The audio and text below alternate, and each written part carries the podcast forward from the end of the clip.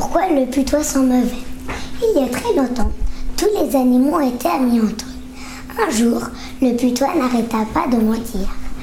Et les autres animaux ont eu marre. Quelques jours plus tard, ils allèrent voir la lune, qui dit La prochaine fois qu'il montera, il sentira mauvais. Et il continua un peu de mentir, et il sentit mauvais. Et c'est depuis ce jour que le putois sent mauvais. Fin.